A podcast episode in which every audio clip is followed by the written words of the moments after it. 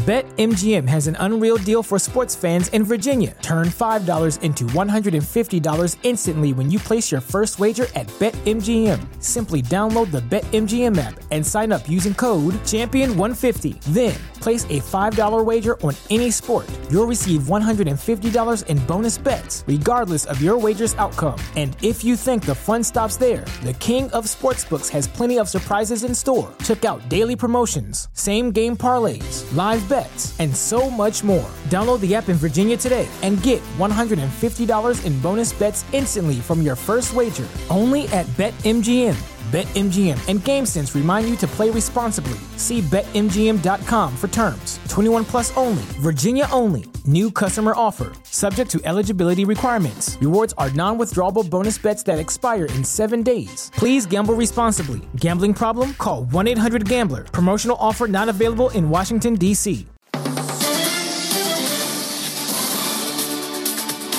BFM Business, le grand journal de l'écho. Edwige Chevrillon.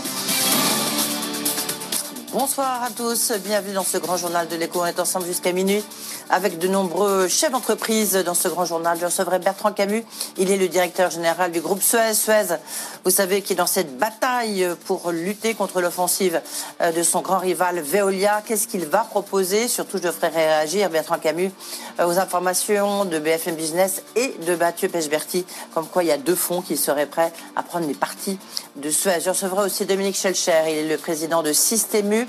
Comment s'est passé ce deuxième confinement Est-ce que ça a été bon, pas bon Avec, vous rappelez, les non essentiels, les essentiels que ça a changé pour la grande distribution. Et puis, je lui demanderai quel est son dispositif pour Noël. Je recevrai aussi Géraldine Fayon-Autier. Elle est la présidente du groupe De Graines. C'est quand même 640 emplois, dont 450 emplois dans l'Hexagone. Ils avaient perdu un tiers de leur chiffre d'affaires lors du premier euh, confinement. Qu'est-ce qu'il en est aujourd'hui Et est-ce qu'ils espèrent que les fêtes de Noël pourraient leur permettre de retrouver un peu de chiffre d'affaires? Et puis après, je recevrai Christophe Salmon, il est directeur général de Mattel France et Italie. Il est aussi euh, le secrétaire général de la Fédération française des industries du jouet. Figurez-vous qu'il y a 1 milliard 700 millions de jouets qui se vendent entre novembre et le mois de décembre. C'est dire, c'est décisif. Et puis on termine le grand journal avec, on refait l'écho, on refait l'écho. Ce soir, c'est avec Jean-Marc Daniel, que vous connaissez bien, et Jean-Marc Vittori, éditorialiste aux échos. Et tout de suite, l'info, c'est avec Stéphane Colo. Votre rendez-vous avec la nouvelle solution fibre sécurisée de Bouygues Télécom Entreprise. Bouygues Télécom Entreprise. Business. Le journal, Stéphanie Colo. Et on prend tout de suite la direction de Wall Street. On retrouve Sabrina Cagliozzi pour euh, la clôture. Sabrina, Wall Street termine euh, dans le vert ce soir avec euh, des records sur le Nasdaq et le S&P. Ouais, effectivement, très belle séance pour démarrer ce mois de décembre, qui est traditionnellement bon pour les marchés américains. Le S&P qui termine sur une hausse d'1,13%, 3662 points. Le Nasdaq, de son côté, prend 1,3%, on est à 12 355 points. Le Dow Jones, un petit peu la traîne, euh, moins plus 0,6%, pardon, sous les 30 000 points, 29 823 points. Pas de record donc pour l'indice Dow Jones. Séance qui aura été marquée bien sûr par Tesla, avec euh, une euh, nouvelle progression pour le titre, plus 3%, 584 dollars, niveau record ce soir à la clôture. Tesla qui va donc intégrer l'indice S&P 500 euh, en une seule euh, tranche, euh, alors que le S&P hein, avait étudié l'idée hein, d'une introduction sur l'indice en plusieurs étapes. Une seule, une seule tranche donc et une hausse de 3% avec une première cotation le 21 décembre prochain. Autre valeur qui s'est distinguée aujourd'hui, autre secteur, le retail bien sûr, avec le bilan du Cyber un jour record pour les ventes en ligne. Amazon termine ce soir sur une hausse de 1,6%, 3220. Euh, une valeur qui s'est distinguée à la baisse, c'est Zoom, moins 15% ce soir à la clôture pour le titre de la plateforme de vidéoconférence. Après, pourtant, des résultats supérieurs aux attentes, mais des prévisions un petit peu justes, ralentissement attendu du chiffre d'affaires au quatrième trimestre par rapport au trimestre précédent. Voilà pour cette euh, séance record du Nasdaq et du S&P 500. Merci beaucoup Sabrina Cagliozzi depuis New York. Je vous rappelle la clôture euh, du CAC euh, à Paris qui termine en nette hausse plus 1,1% à 5581 points. On reste aux États-Unis avec euh, l'appel lancé ce soir par Joe Biden aux millions d'Américains affectés par la crise. L'aide arrive. Le président élu exhorte le Congrès à voter sans délai un plan d'aide robuste pour se remettre de la crise économique. Une crise que sa future secrétaire au Trésor a qualifiée de tragédie américaine. Janet Yellen fait partie de l'équipe économique de Joe Biden euh, que Joe Biden a présenté aux Américains depuis son fief du Delaware. À Washington, la correspondance de Pauline Simonet.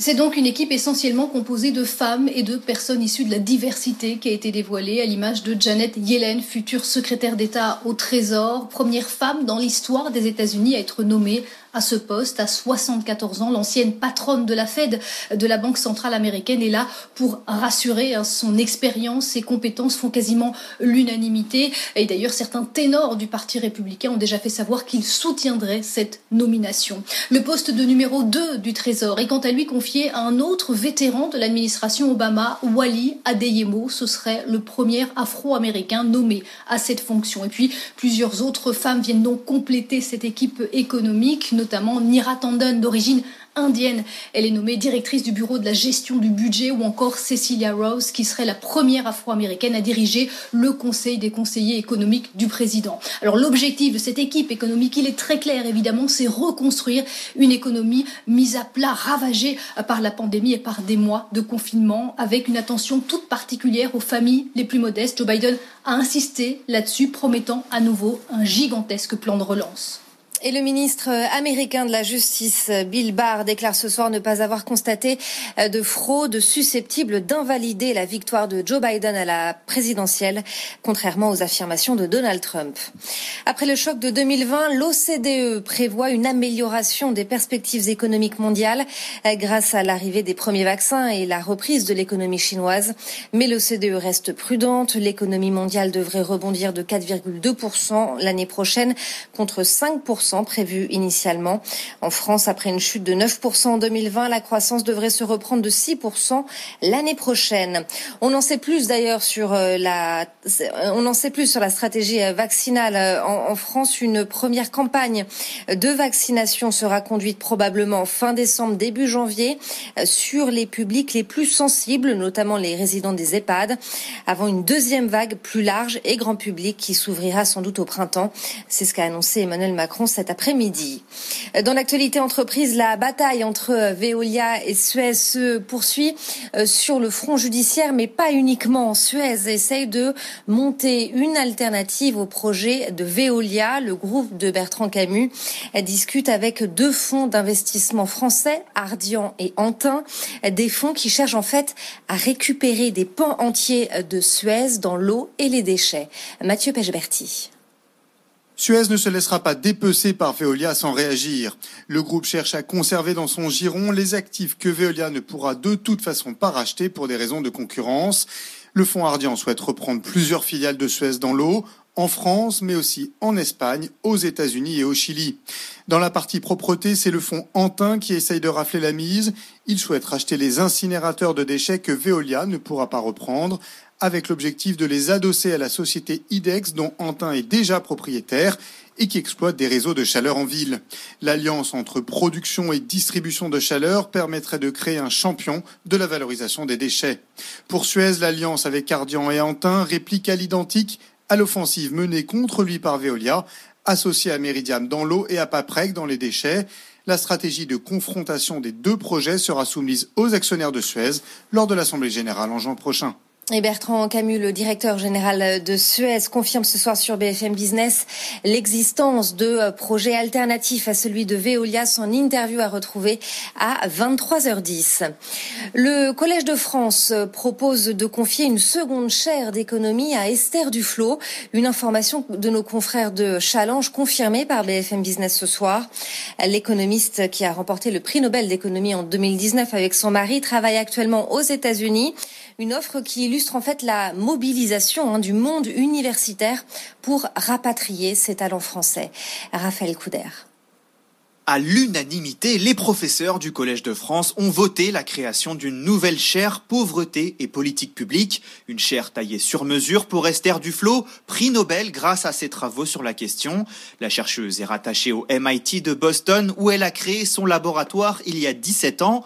Son retour en France émettrait ainsi un signal fort pour l'attractivité de la France en matière de recherche en économie. Pour cela, le monde universitaire s'est mobilisé de façon inédite de l'école d'économie de Paris au pôle d'université Paris Sciences et Lettres qui offrirait un poste à son mari Abhijit Banerjee, coloréat du prix Nobel avec elle. Le projet prévoit par ailleurs un soutien financier de l'Agence française de développement.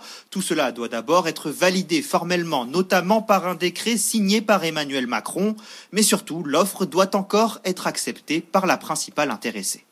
À suivre le grand journal de l'écho, Edwige Chevrillon recevait ce soir Dominique Schelcher, le PDG de Système U. Ce week-end sur BFM Business, Cyrielle Ariel met les entreprises face au défi de leur responsabilité sociétale. Les dirigeants d'entreprises, qu'elles soient petites ou grandes, viennent expliquer pourquoi ils s'engagent à ce que leur rentabilité économique ne se fasse pas au détriment de la planète et du bien-être des salariés. Objectif raison d'être tous les vendredis à 19h, samedi à 17h30 et dimanche à 13h30 sur BFM Business. Votre rendez-vous avec Arkea Banque Entreprise et Institutionnelle, place à de nouvelles perspectives.